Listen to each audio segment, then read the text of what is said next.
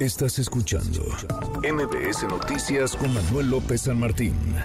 ¿Cómo es que llega la Coca-Cola? Y la sabrita hasta los pueblos más apartados. ¿Cómo no vamos a poder distribuir las medicinas a todos los centros de salud? Ahí es el compromiso. En marzo tenemos resuelto el problema de la salud pública. Vamos a tener funcionando el mejor sistema de salud pública del mundo, aunque se burlen mis adversarios aunque se burlen, decía el presidente López Obrador. Mañana, pues mañana seremos Dinamarca. El presidente prometió que el primero de marzo tendríamos el mejor sistema de salud pública del mundo. Tiene todavía algunas horas eh, por delante, pero se antoja muy complicado que pueda cumplir esto que afirmó. Le agradezco estos minutos al doctor Javier Tello, experto en políticas de salud eh, públicas. Gracias, eh, doctor. ¿Cómo estás, Javier? Muy buenas tardes. Manuel, buenas tardes, qué gusto. Igualmente, gracias por platicar con nosotros. Eh, llegó el plazo, qué nervios, eh, Javier, porque ya mañana es primero de marzo. ¿Será que mágicamente, súbitamente, México tendrá el mejor sistema de salud pública del mundo? Pues mira, aunque eh, ocurriera, y así lo veo porque es terriblemente poco probable que ocurriera un milagro, ¿sí? no vamos a tener absolutamente nada pero cero de lo que el presidente prometió. Y por una razón muy simple, porque no solamente no hemos mejorado, sino que hemos empeorado en muchas cosas. Tú lo viste, hoy de esta semana nos amanecimos con la noticia ya formal y con un recuento perfectamente bien hecho de, de, Nayeli Roldán sobre la falta de vacunación en México. Es decir, cada vez que van pasando las semanas nos vamos enterando cada vez de más de deficiencias que hay el ISTE se encuentra en unas condiciones terriblemente deplorables. Hablemos de faltantes que hay en infraestructura, las en el seguro social, las quejas sobre el servicio eh, prevalecen. No se ha mejorado absolutamente nada el abasto de medicamentos en un sistema que ya lo hemos platicado que vivió está anquilosado, que debería de cambiar. Y a cambio de eso, pues, el presidente de la República se le ocurrió adaptar un almacén en el norte de la Ciudad de México para convertirlo en su famosa megafarmacia, de la cual pues entendemos además que ahora Birmex está en conversaciones para aprender a ver cómo hace las licitaciones y el abasto. O sea, estamos en el día uno de nuevo en cuestión de desabasto. Es decir, por donde nosotros le estemos buscando, no hay un solo indicio de que las condiciones de salud hayan mejorado en algo. Y eso realmente es grave. ¿Por qué?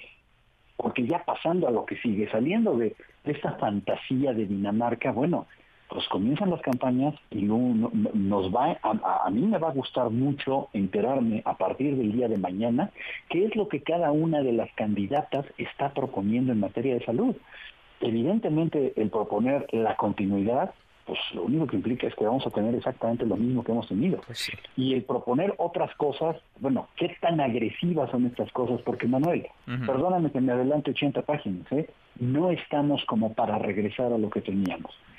la situación de salud de México es terriblemente crítica y necesitamos un cambio radical y necesitamos un programa muy agresivo creo que no hay una mayor emergencia en este momento en México. Claro, me van a debatir que si seguridad, educación, no de qué, pero bueno, entre las tres podemos decir que la salud es seguramente la parte más crítica en este momento eh, de, de, los problemas que tenemos. Entonces, Javier, no solamente no estamos más cerca de ser Dinamarca, de cumplir esto que el presidente López Obrador prometió, tener el mejor sistema de salud pública del mundo, sino que estamos, estamos más lejos pero por supuesto que sí.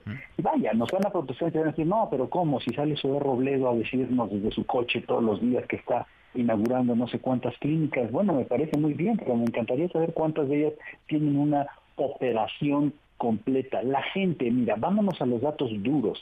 ¿Por qué la gente, no la que no sabe que no tiene eh, eh, eh, una seguridad social, la gente del Instituto Mexicano de Seguro Social, quienes tienen los derechohabientes del INPE, los derechohabientes del ISTE, ¿por qué están yendo cada vez más a la medicina privada? ¿Por qué se están yendo a la farmacia de la esquina? Gente con seguridad social, por una cosa que se llama conveniencia, porque se llama cercanía, porque se llama calidez en el trato. Nadie está volteando a ver a los pacientes y en darles lo que necesitan. La gente ya está aburrida de que no encuentre medicamentos en la única clínica a la que les dieron derecho para conseguirlos. Si no cambiamos radicalmente la mentalidad, si no pensamos en los pacientes, los familiares de los pacientes, los cuidadores de los pacientes, en lo que está gastando nuestra población de su bolsillo y no se invierte de manera seria en ello, no vamos a avanzar en salud. Mm, bueno, entonces déjame detenerme en dos rubros que me parecen fundamentales. Hay otros, por supuesto, pero estos dos son muy ilustrativos. Distribución, decía el presidente López Obrador, si llega la Coca-Cola, si llegan distintas marcas de productos y alimentos a todos los rincones del país, ¿cómo no vamos a llegar nosotros con medicamentos? Distribución y abasto, porque se ha hablado mucho del desabasto de medicamentos, sobre todo en aquellas poblaciones que necesitan un tratamiento con urgencia. Pienso en aquellos pacientes, niños, niñas, muchos de ellos eh, con cáncer. Distribución y abasto, Javier, ¿para adelante o para atrás hemos ido? ¿Más cerca o más lejos de parecernos, y perdóname que caiga en el lugar común, a Dinamarca, pero es el ejemplo que usan recurrentemente en la 4T? Hemos ido hacia atrás y te voy a decir por qué porque seguimos pensando en cómo resolvemos el problema del presidente, cómo resolvemos el problema de las instituciones, cómo hacerle para que estas clínicas que te corresponden, la única farmacia a la que tienes derecho a ir, tengan los medicamentos. ¿Sabes cómo obtienen sus medicamentos en Dinamarca, Manuel? Vas a la farmacia de la esquina, a la farmacia comercial más cercana, y ahí te surten los medicamentos del gobierno y el gobierno los paga. Si tuviéramos nosotros esta fórmula, no estaríamos en ese mismo dolor de cabeza en el que se encuentran, porque hoy lo que tenemos es un sistema de, abasto dinosaurico que viene de la época del, eh, del poscardenismo, en donde lo que está buscando hoy el presidente es soluciones para su problema. ¿Cómo hacemos para abastecer estas unidades? Y no estamos pensando cómo hago para darle a los, a los pacientes de, de manera inmediata, de manera cercana y de manera cómoda sus medicamentos. Pues ahí están los pendientes, que no son pocos, se acumulan. Y estamos lejos, muy lejos. ¿Qué más hubiéramos querido que mañana, primero de marzo, poder abrir con esa información y decir que México tiene el mejor sistema de salud pública del mundo? El presidente se había comprometido a eso, lo prometió una y otra vez. No va a suceder. Gracias, muchas gracias como siempre, Javier.